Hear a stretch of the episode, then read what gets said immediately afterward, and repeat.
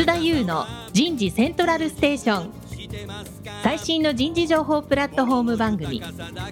日本最大級の人事エグゼクティブクラスのコンソーシアムの代表を務めシンガーソングライターとしても活躍する楠田優が有名企業の人事や人事をサポートする企業の方をゲストに迎えて第4次産業革命時代に我が国の人事がなすべきことを模索しながら情報提供していきます。この番組は株式会社アイプラグタレンタ株式会社株式会社ファーストキャリア株式会社 AW ステージの提供でお送りいたします日本の未来は明るいと思うなら楠田優の人事セントラルステーション最新の人事情報プラットフォーム番組パーソナリティの楠田優です、えー、皆さんこんにちは。もういよいよ6月にね入りましたね。僕はね、あの、6月っていうのはね、毎年楽しみにしていてね、あの、川魚が大好きなんで、鮎が解禁ということなのでね、天然の鮎をね、どっかで食べればいいかなって、そんなふうに思ってますが、皆さんいかがお過ごしでしょうか。なかなかね、コロナっていうのがなくならないなということでね、少し国民もだれてる人がいて、えー、マスクを顎につけて歩いてる人とか、鼻を出して歩いてる人とかいるので、私自身は電車に乗るときは二重マスクにしてですね、マスクしてない人の分までなんかしてるような感じになってきましたけど、絶対感染しないようにね、気をつけたいなって、そんなふうに思います。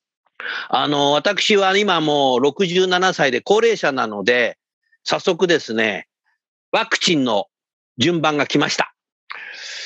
ワクチンがね、もう、打った方がいいのか、なんか危ないから打たないの方がいいのかって、なんかいろんなマスコミが言ってるので、なんかドキドキしてきて、ワクチン打たないで感染しないようにしとく方がいいのか、ただ僕は海外行くのが好きなので、ワクチン2回打ってる証明書がないと、羽田、成田から渡航できないっていうのもあるので、なんかすごく悩んでるんですよね。まあちょっとね、答えがないので、もう最後は自分自身で決めるしかないなと思ってますけど、皆さんは、えいかがお過ごしでしょうか。田村彩の健康ポイント。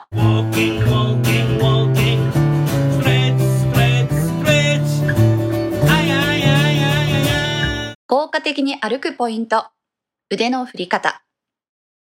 歩くときに腕を振ることを意識しながら歩くことは少ないと思いますが、しっかり腕を振ってあげることで上半身も使われ、ウォーキングが全身運動となります。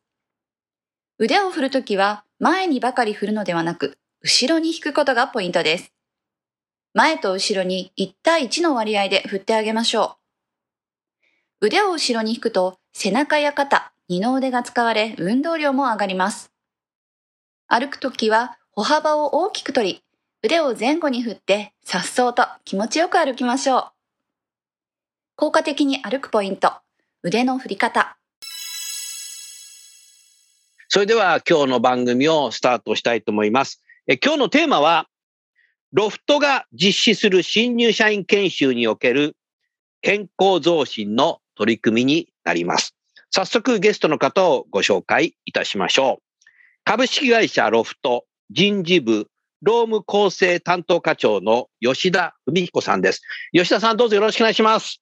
はい、株式会社ロフト人事部で労務と構成担当課長をしております。吉田と申します、えー、今日はどうぞよろしくお願いいたします。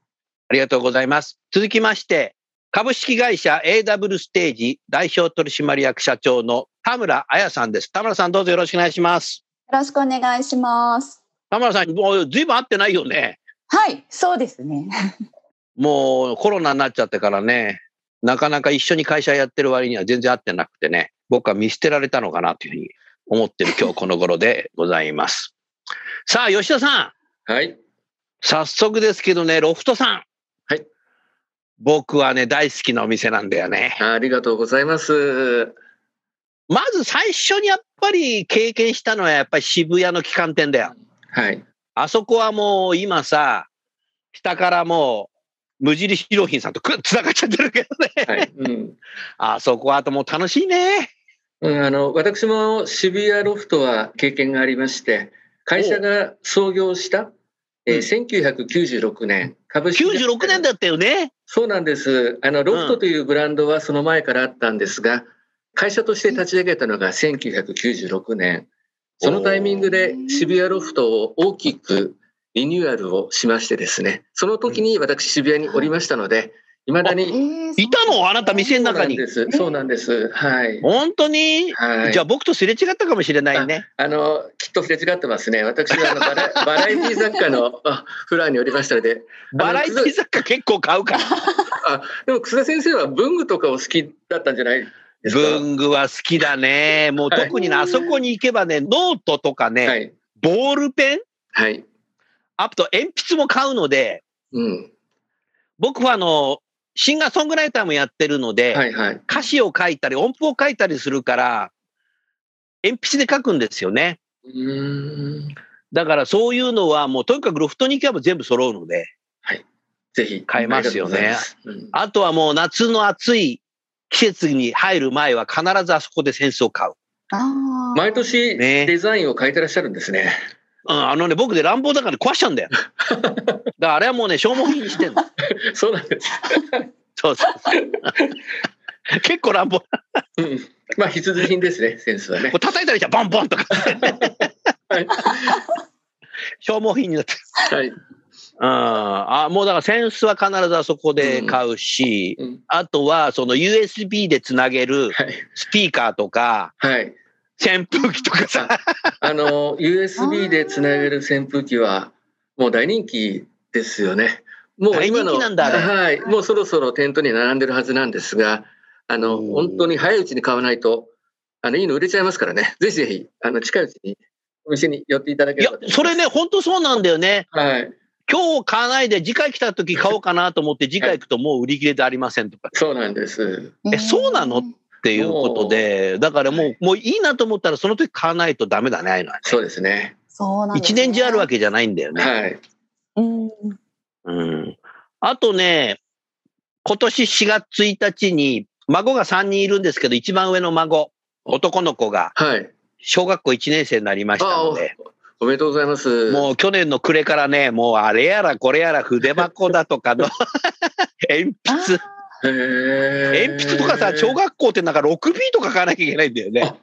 今そんなに柔らかいものなんですね。そうですそう はい箱で何個も買ったよ。なんか年バレちゃいそうですけど、私の時代は、まあ HB ですね。うん、HB ですよね。我々の世代はね。はい。今 6B と。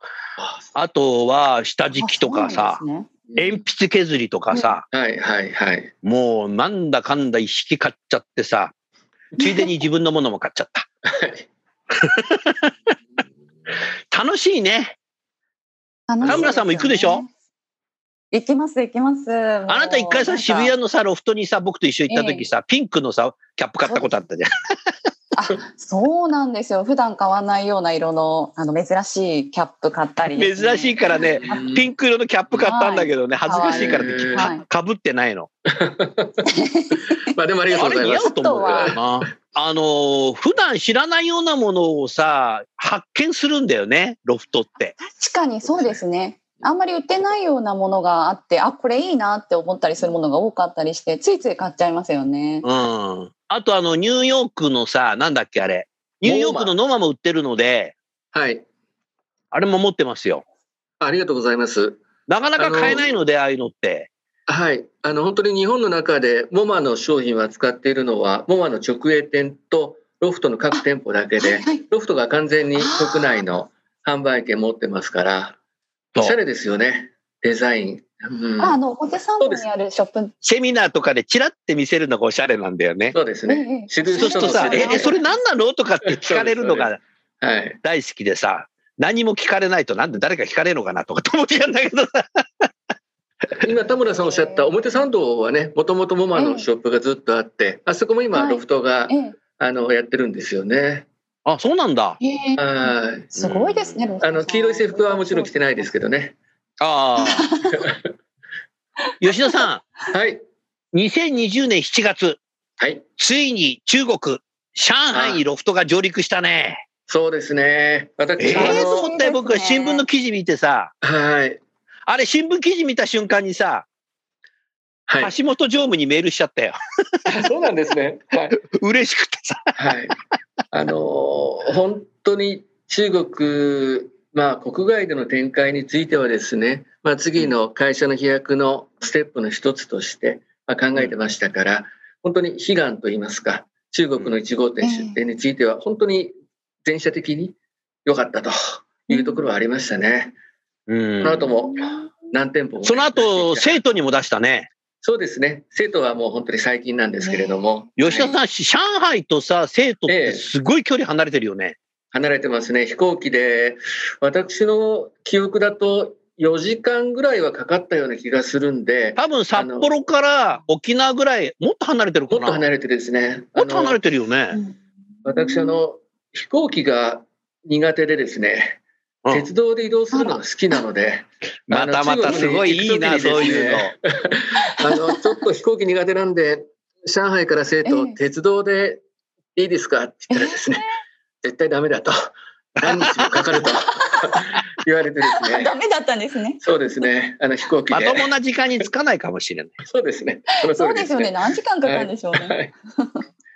はい。まあ、あの、上海も生徒も、あの、両方とも行かせていただきましたけれども、本当に中国のおいいところもおたくさんありましてですね、その中でロフトがね、うまく地元の方に溶け込んで、長くね、えー商売が続けられたらいいなっていうのは本当にあの思いましたね。上海も生徒も活気がある街なのでね。その通りですね。すごいよ、田村さん。ものすごい活気があるよ。そ上海なんかだってもう、表参道よりもなんか綺麗だよね。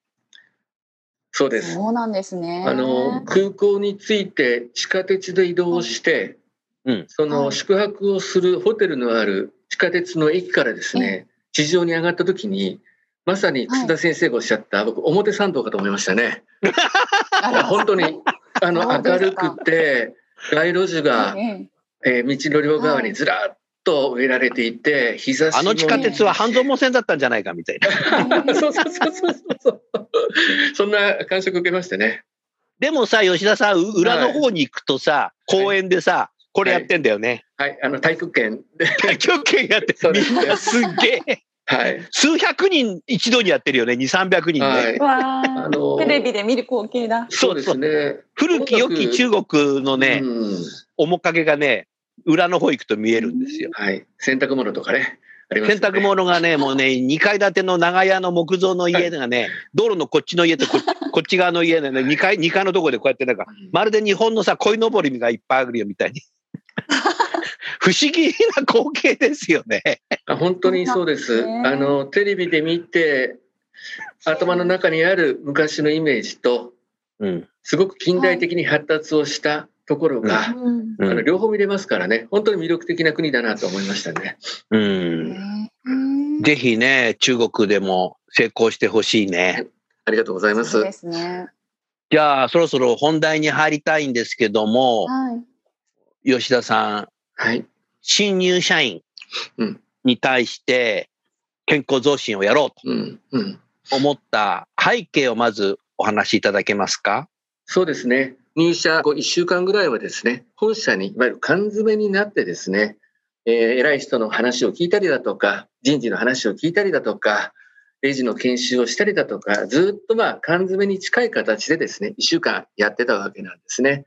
もちろん休憩だとか、まあアイスブレイクだとか挟みながらやるんですけれども、まあ、何かいいえーコンテンツはないかななんていうふうにですね、常々思っていたところ、これ田村さんも4年前になりますか、5年前そうですね。でしたかね？2018年があ一番最初でした2018ね。はい。はいいろいろある中で、あの、ストレッチですとか、まあウォーキングについて、まあ、簡単な短い時間でですね、効率よく学べるというようなお話がありましたので、まあ、私としてはちょっと飛びついたわけですよね。で、ありがとうございます。はい。ございます。で、まあ、たくさんのカリキュラムの中で、どこに組み込むのがいいのかなっていうふうに思ったんですが、まあ、1週間の中でですね、あんまり最後の方にやっても、あまり意味がないので、できるだけ研修の早い段階で、ストレッチですとか姿勢ですとか、ウォーキングのですね、まあ、あの、講師、えー来ていただいて学んでいただく、この後の研修にも活かしていただくという形でですね、なるほど早いタイミングでの研修を今はやっています。うん。今年は入社式は何月何日にさえっと4れましたか、月1日ですね。はい。えー4月はですね1日にはい入社式にして、はいこれはオンラインですか？今回は合間、皆さん、あの、会場ですか？今回はあの会場に集まっていただきました。うん。3密にならないように少し離れて。ですね。はい。あの広いえースペースに、えー机も広げて密にならないようにということで配慮しながらあ実施をさせていただいてます。うん。入社式は、社長のご挨拶もあり、はい。いろいろこう人事のからの説明もあり、はい。配属先もその時決まるの？配属先はもうちょっと後。えっと、配属先については入社式の時には、えー決めてやります。決まってます。おなるほど。じゃあもうはい皆さん知ってるのね。そうですね。うん。なので、えー当社で言うと、まあ、関西の方に梅田という店舗があるんですが、関西梅田店知ってますよ。はい、梅田店もね、昔の梅田店も知ってるから僕。あ昔ご存知ですか？あじゃああの 梅田店の周りに何も商業施設がない時代もご存知ですね。知ってます。はい。あのね、あの、今のロフト、梅田のロフトの店と場所違うんですよ。うん。ねあ建物は一緒ですけれどもね。建物一緒だっけ？はい。今ね、あれ、もう一つ梅田にできたんですよね。あ、もう一個できたのか。そうなんです。あの、もう一個の方を知ってますよ、僕。はいもう一個の方も。ルクアという大阪の駅ビルにできたんですよね。ああ、そうだね。はいまあ、メドロフトはそうですね。まあ、渋谷の次にできたロフトです。ああ、そうだね。うんまあ、ですから関西に住んでいて梅田に配属をされた新入社員もですねこの入社式には全部市ヶ谷の本社にですね来ていただいて集合研修を一緒に受けていただいたということになりますね。研修は田村彩があの会場にお伺いして、はい。そうですね。どのぐらいの時間、田村さん、今回されたんですか、今回30分お時間いただきまして、はい、新入社員の皆さんに、まあ、エクササイズ、あのストレッチだとか、あと正しい姿勢や歩き方をご紹介させていただいて、一緒に体を動かしながら、あの身につけたような感じで行いました。なるほど。はい。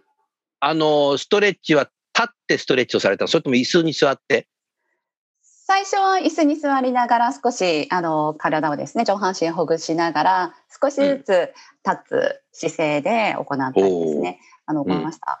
で特にロフトさんだと店舗で勤務あのされる時に足とか疲れることが多いと思うんですよね。足が疲れたり、あと腰が痛くなったりですね。そういった疲労軽減に効果的なストレッチっていうのを主にお伝えさせていただきました。腰痛とか足のむくみとかっていうのは、自分で治すことができるんですよね、吉田さん。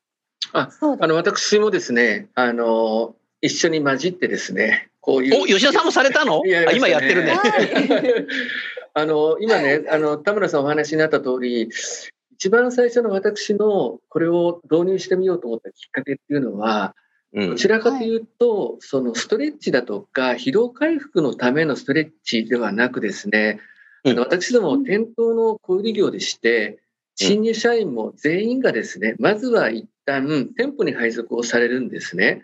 そうですね。店舗にはい出ますと、やはりお客様の目に、えー触れる機会が当たり前ですけど多くなりますので、例えば、待ち姿勢を美しい待ち姿勢であるだとか、うん。店舗のお通路を歩くときに美しい歩き方、うんお。客様からあ見たときにですね、すらりと美しく見えるような、そういったものをですね、取っかかりとしては、あの、お願いしていたんですが、今お話にあった通り、はいやはり疲労回復のためのストレッチであるだとか、研修の合間の少し気分転換になるようなストレッチであるだとか、そういったものもですね、どんどん取り入れていただいたので、正直言うとちょっと30分だと盛りだくさんでちょっと足りなかったかもしれないですね。ね、あっという間に終わっちゃった感じですよね。はい。はい。あの、前半が少しそういったストレッチで体をほぐすことをして、後半がその姿勢と、あの、美しい歩き方っていうのをして、実際にその会議室の中で一緒に歩いてみてですね、うんあの体験いただいて、お会議室の中でみんなで歩いたんだ。そうなんです。そんなにたくさんは歩けないですが、んでも少し歩くだけでも全然頭で知るだけじゃなくて、やっぱり体を動かしてみると全然違ってくると思いますので、一緒に、はい、歩きました。あの私もあれですよ研修、は一緒に受けさせていただいて歩き方結構意識してますよはい、ありがとうございます。おえーさすが吉田さん。あのす。すっごくあの。あいえあの心に残ってるというか印象に残ってる言葉が、うん。頭の上から糸をつけてぶら下がった形を意識してですね はい。まっすぐして歩くというのがとってもあのええ頭に残っていてなるほど、なるほどあ。ありがとう吊り下げられてるイメージで歩いていますが背筋もピシってなりますからね。ますねそれのがなります。ねなりますねはい常日頃やっぱり下向いて歩いたりとか猫背になりがちですもんね、人間ってね。そうですねうん。でも吉田さん、んお店の中でさ、うん下向いて猫背で歩いてる店員さんと、うん何か糸からぶら下がってじゃないけど、背筋ピシッてしてさ、はい。前を向いて歩いてる店員さんとだったら、なんか、イメージ相当違うよね、お客さんからの。いやいや違います。違いますよ。あの私もねあの自分の会社のロフトのお店だけじゃなくていろんなお店行きますけど店員さんのその立ち居振る舞いっていうんでしょうかね、うん。姿勢だとかはい。出てくる雰囲気っていうのはお店全体の雰囲気に与える影響でとっても大事だと思いますからうん。非常に役立ってると思いますね。ああ。ありがとうございます。最近ね、吉田さんね、はい、あの、御社も会員に入ってらっしゃいますけど、はい、HR エグゼクティブコンソーシアム、あはいはい私代表やってますけど、はい、あの、いつもね、常務に出ていただいてますけど、はい、その中でね、毎月で、月次で今ね、座禅をやってるんですよ。座禅ですか？うん。座禅会を。お寺さんで。あ、お谷寺に行って中のね、ざ禅寺でやってるんですよ。で、広いとこなのに3密にならないようにね、15人限定でやってるんですけども、毎回ね、ご住職が言うのはね、はい。座禅で一番大切なのは、はい姿勢だって言います。ああ、そうなんですね。で、どうしてもね、ずーっとこうやってやってるとね、だんだんね、下の方向いてきて、眠くなるっていうのもあるので、ま前かがみになる。はい。前かがみになる人は、広い見方をしてないっていうんですよね。うーん。だからきちっとまっすぐ見るようにしましょう。うん、うん、うん、ま、まっすぐじゃなくて、ちょっともう2メートル先ぐらいでもいいから、こう見うん見るようにしましょうん、う。ですから、日々、そういうことを意識してる人は、うん。こう、視野がね、広くなるうんっていうふうにうんおお教えしますよね。仏教ではね。うんなるほど。だから、これを店舗って考えたときに、うん。下を向いてる人がいたら、お客さんからしませんって言われても気がつかないかもしれないし、うん。そうです。そうですね。まっすぐこう見てればね、こう視野があるから、全方向こう見えるかもしれない。はい。大事なんですよね。あの、積極的に声をかけなくても、視野を広く持っておくとですね、よくはい。声をかけられたそうな人とかですね、何か迷ってる人だとかっていうのって結構わかるんですよね。下向いてちゃ絶対わかんないですからね。わかんないよねうん。確かにそうですよね。ちょっと店員さんに声かけたいんだけどどうしようかなみたいな迷う時ってありますから。あの、そういう私もですね、ねもう遠い昔になりますけど、店頭での販売スタッフの経験も長くやっていますので、やっぱりう。視線を広くしておくと分かるんですよね。あのそれはね本当にあの感じることはありますね。うん。やっぱりね、お店の中って立ってるだけじゃないと歩き回るだろうから、まあ立って、一定の位置にいてもそうですけど、こうなんか下向いてえ見がちじゃないですか、人間って。うん。そうするとね、周囲のお客さんからの影響っていうのもかなり違うんじゃないかなっていうふうに、座禅をしながらね、最近感じたね。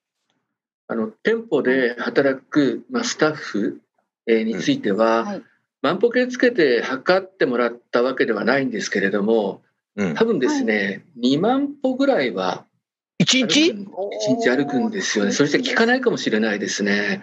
すごいね。と要するに正しい歩き方というのは美しく見えるだけではなくうん。疲れがたまらないだとかそういった効果もあると考えるとですね、うん、あの、すごく大事だなって今、話をしてて思いましたね。ああ、うん結構店のフロアが広いところははい。うん2万歩ぐらい歩くかもしれないよ、田村さん。結構な個数ですね。2万歩って言ったら、それが毎日のことですと。そうですね。流山大高の森の店とかめちゃくちゃ広いからな。そうですね。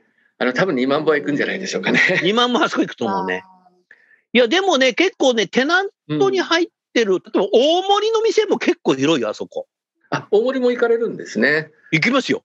ありがとうござ大います。森は、大森海岸に半導体製造装置の会社のディスコっていう会社があるんですよ。はい。その隣がもうロフトさんの入ってるお店のテナントなので、伊藤洋華堂さんだよね。そうですね。あの、横田さんの中に、あの、入ってますね。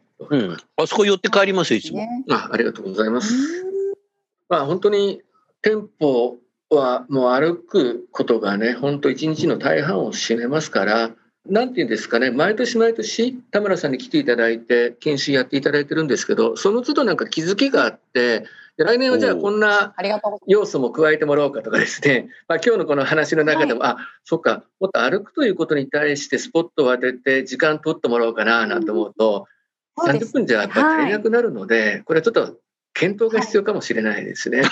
ありがとうございますありが。とうございます。はい番組に出演していただいてよかったな。嬉しいです。田村さん、吉田さんに何かご質問ありますか？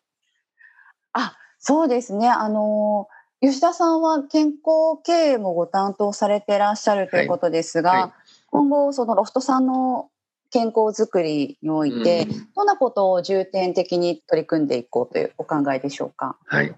あの、まずは田村さんに来ていただいてやっている、まあ、新入社員に向けた健康増進の取り組みというのは、うん。本当に全社の中では、一と握りの一部のあの社員にしかですね、そうできていないので、例えばですけれども、既存の社員のですね、研修の時間の中でも、こういったですね、うん。まあ、エクササイズ、ストレッチというようなものを組み込んでいくっていうのはですね、一はい。つあるかなとは思っています。うんですから、なるほど。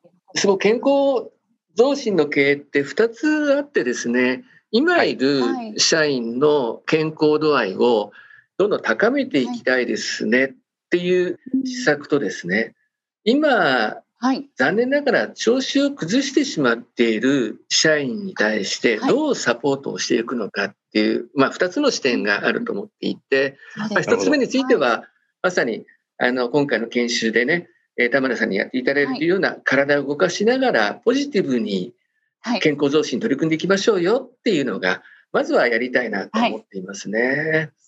はい。結構あるんですよあの研修の機会で例えば入社をして何年か経って役職に就くときにえー実施する例えばマネージャー研修であるだとか店長研修であるだとかうんうん。そういった研修もね、まあ、1日がかり1泊2日等でやることがありますから、まあ、残念ながら今はね、はい。オンラインが主になっていますのでなかなか全国から集めるのは難しいんですけれどもぜひねうん。個人的にはやってみたいななんて思ってます。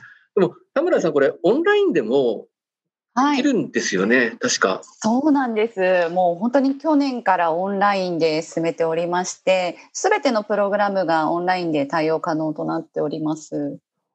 オンラインだと本当にもう、日本中どこからでもその時間に入れますし、うん、海外から入ってくる方も結構いらっしゃるので、あそうなんですね。う。ん。はい。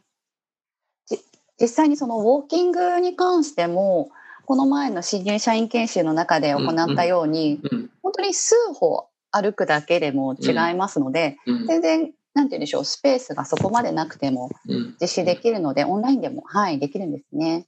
うん。吉田さんね、その歩き方っていうのは、うん。人間って生まれてから1年前後で誰からも歩き方を教わらずに自分で歩き出しちゃうんだよね。ううんそうですよね。うん。うん。まずはハイハイからなんだけど、うん。うん。で、そのまんま社会人になっちゃうんですよ、実は。うん。学校でだって歩き方なんていうカリキュラムないもん。そうですね。はい。うん。体育の授業で歩き方なんていうのないもん。まあ、そうですよね。運動会の更新ぐらいですかね。更新だけだね。おっしゃる通りだね。更新だけですよ。でも、更新、店の中で更新されたら気持ち悪いそうですね。大きく手を振って、みたいな。そうそう。だから、歩き方ってみんな自己流なんですよね。うん、うん、うん。はい。で、日本人っていうのは結構前かがみで歩くうん。人が多いらしくて、はい。吉田さんも前かがみでずっと歩いてるとね、内臓やられちゃうんですよ。うーん。そしてやっぱり健康害しちゃうんですよね。うん。だから、ある程度中年層の方たちに、そのまんまの猫背でうん。下向いて歩くうんことからきちっとね、姿勢だとか、うん。初めてこう歩き方の基本っていうのをうん。知っていただくだけでも、日々歩い、通勤時間歩いてる時でも、ビシッて気がついて、ね。ちゃんと歩こうって息することがやっぱり今重要であって、うん。何も知らないと何も知らない人生で終わってしまいますので。本当に普段ねなかなか歩く時間がですね、店舗で勤務した時と比べると、本部勤務って本当に少なくなるので、おせめて、そうだよね。ね通勤の時に歩く時間だとかですね、うん。車内で歩く時間については、こう肩を開いて、胸を張るというね、のもあの先生に教えていただいたんですけど、素晴本当にらしいです。覚えてて意ください。識するようにはしてますよね。でも私で大体1あり日がと6000歩ぐらいですから、もう全然足りないですよね。うん。あ、でも6000歩歩いてるんならいいかもしれない。はいもうちょっと歩くといいね。8000歩ぐらい歩くといいね。ね、そうなんですよ。だから一駅ね、ちょっとまあ手前で降りるとかっていうのも、やろうやろうとしていて、なかなかやらないんですけど、四谷か水水道橋から歩かなきゃダメだな。水道橋遠いですね。水道橋遠いな。まあ、せめて飯田橋ぐらいですかね。飯田橋だよな。はい、水道橋、飯田橋一概だからね。そうですね。うん。そうそう。飯田橋から歩くか、市ヶ谷から歩くか、うんあとはもう半蔵門から歩く。あ半蔵門からも結構遠いな。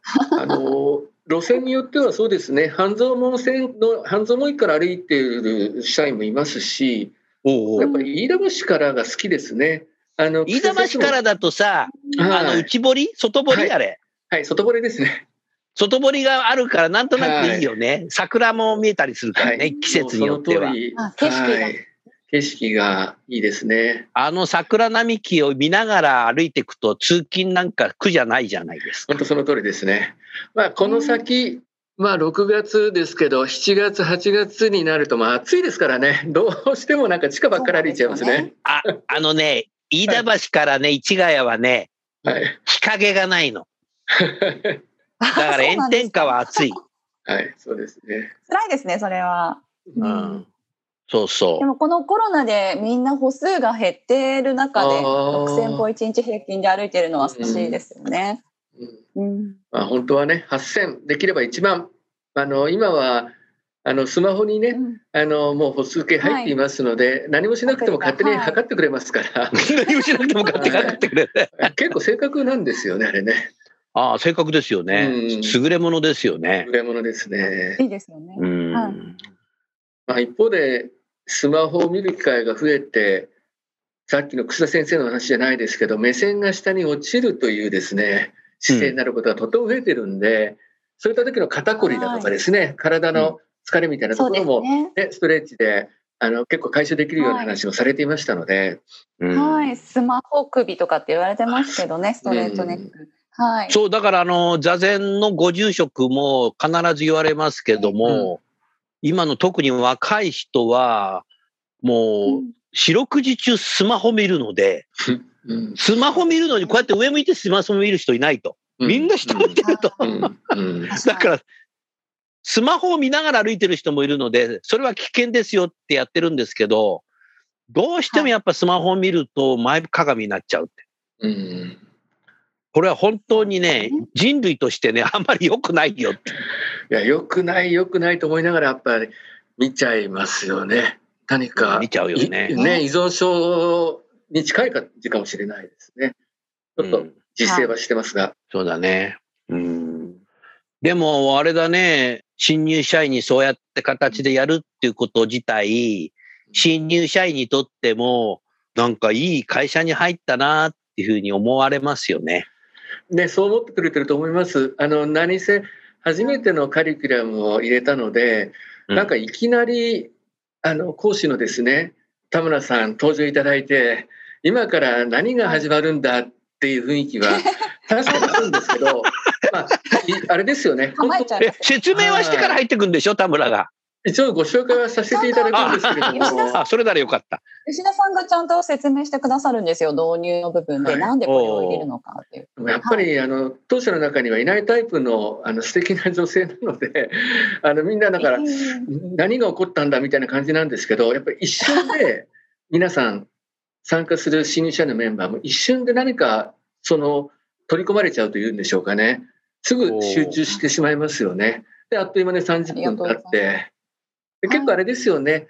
もう少し僕、あの、一方的なお話し方ばっかり思っていたんですが、まあ、参加型というんでしょうかね。つどつどお声かけをいただきながら、体を動かしながらやってるんで、結構ね、皆さん、参加者の皆さんも笑顔あり、笑いあり、楽しみながら実際にやってるのは、とってもいいなと思いましたので、実はあれなんですね。去年はあのコロナの影響もあって、集合研修ができなかったので、確かお声かけをはい。させていただかなかったと思うんですが、え今年についてはですね、私ではなくて、研修を担当している担当者がですね、私のところに来ましてですね、吉田さん、今年は田村さんの研修やらないんですか？っていうですね、いや、最速のお声かけがあってですね、あ、そうだったんですか。そうだったんです。あの私はもちろんあの手帳には書いていたんですが、私がお声をかける前にですね、研修担当者から今年もぜひという声がかかってですね、そんな今年は経緯もあったんですね。はい。あ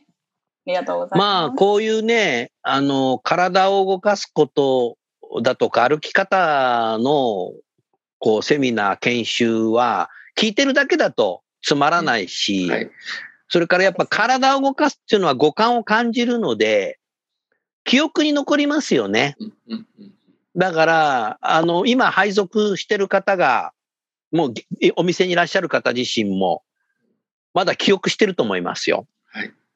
うん。それでやっぱ自分自身もこう、通勤時間とか店で歩いてる時ちょっと映る、うん下向きになった時、あ、やばいぞ、みたいな。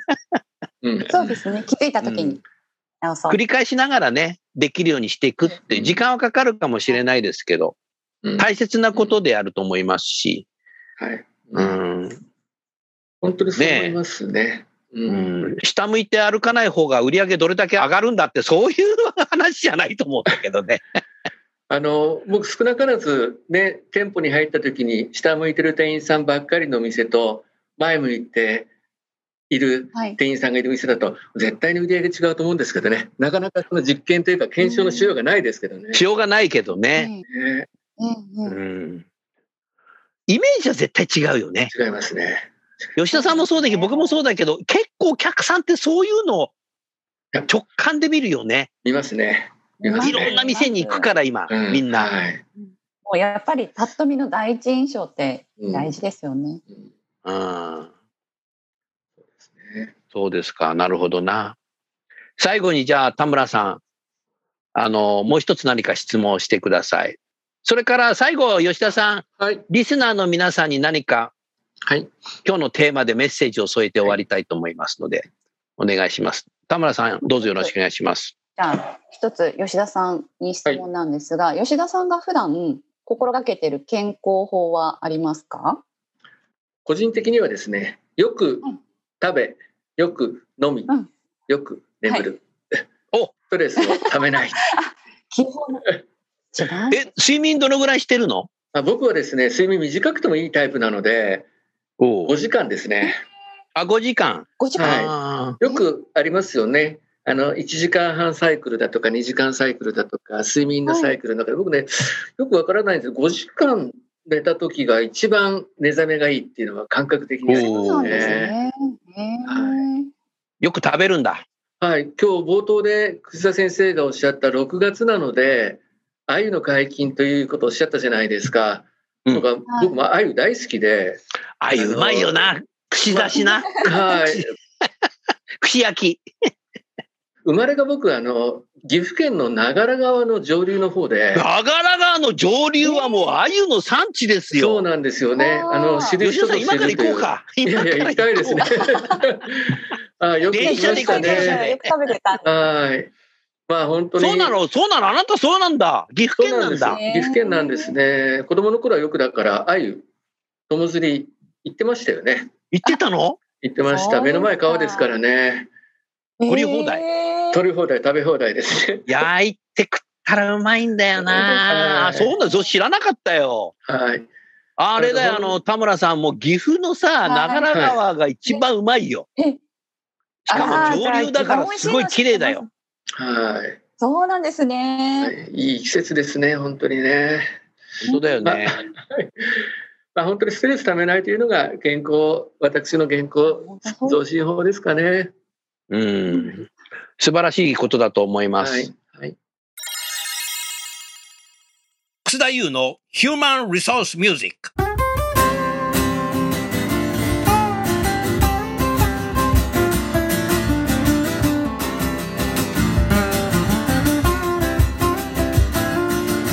今日の曲は、オーバータイム。オーバータイム。セカンドアルバム、残業イルミネーションの中からお聴きください。オーバータイム。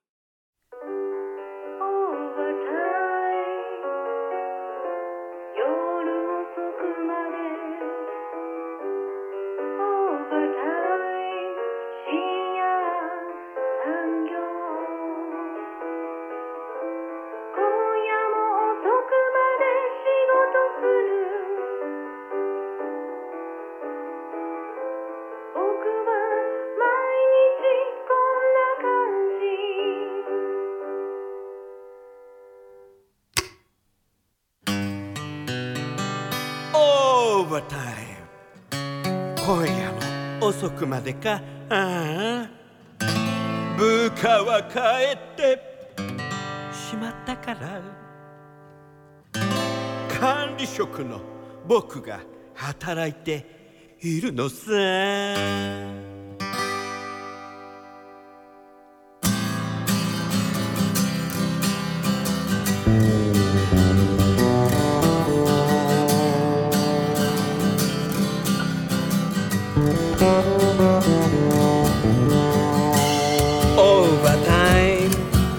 ムかぼちゃの馬車で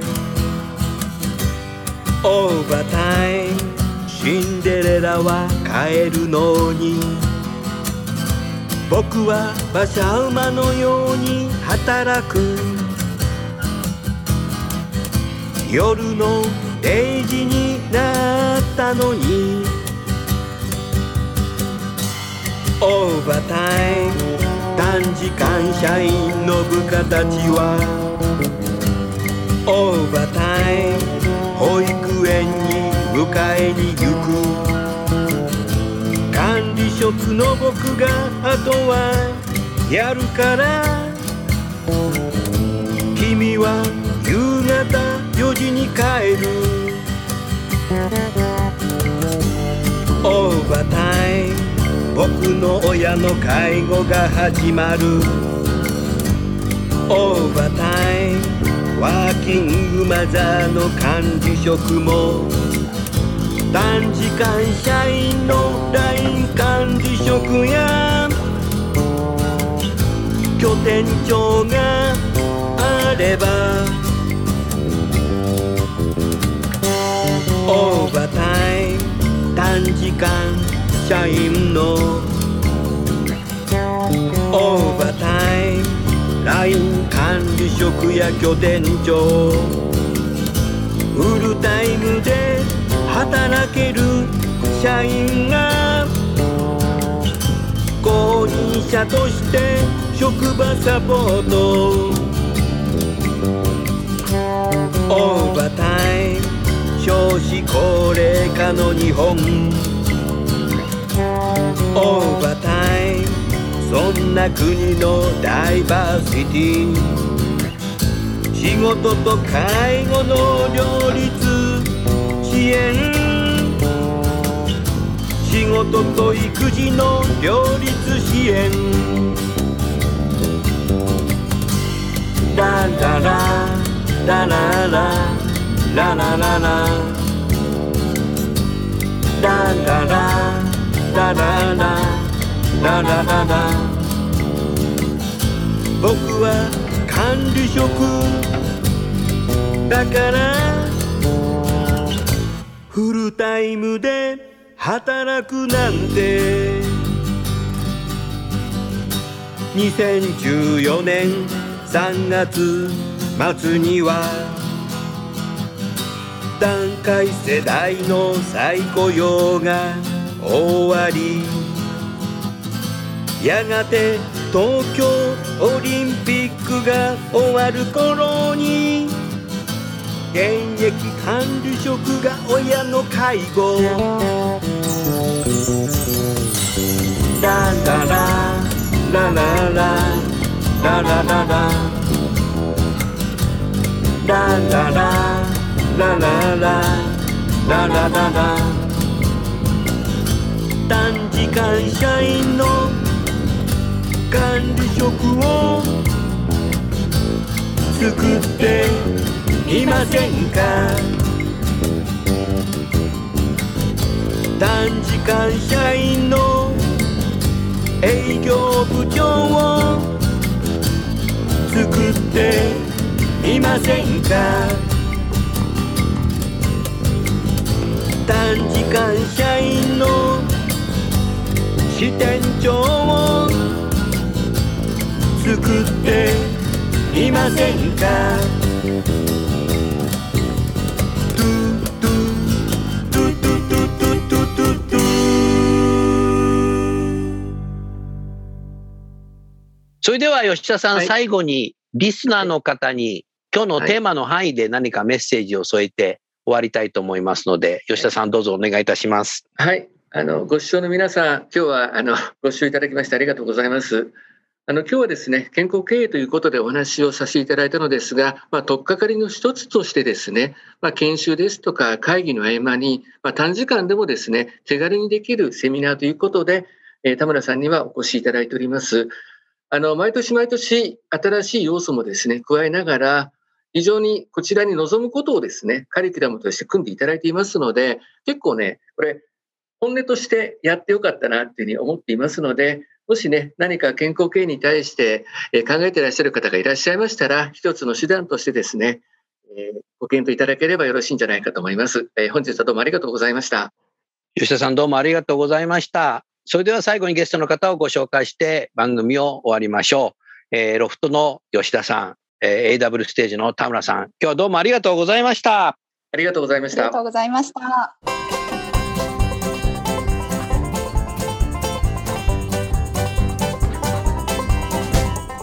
の番組はいかがでしたか？楠田優のサードアルバムの中から「輝け飛び出せグローバル人材」とともにお別れです。この番組は企業から学生に直接オファーを送ることができる新卒向けダイレクトリクルーティングサービスを提供する株式会社アイプラグ。ワークハッピーな世の中を作るをミッションとし世界の HR テクノロジーを日本市場に展開するタレンタ株式会社。若きリーダーたちの可能性を引き出し企業と社会の成長に還元する株式会社ファーストキャリア。職場でできるストレッチと質の高いウォーキングを提供する健康経営サポート企業の株式会社 AW ステージの提供でお送りいたしました。それでは次回もお楽しみに届けてゆこう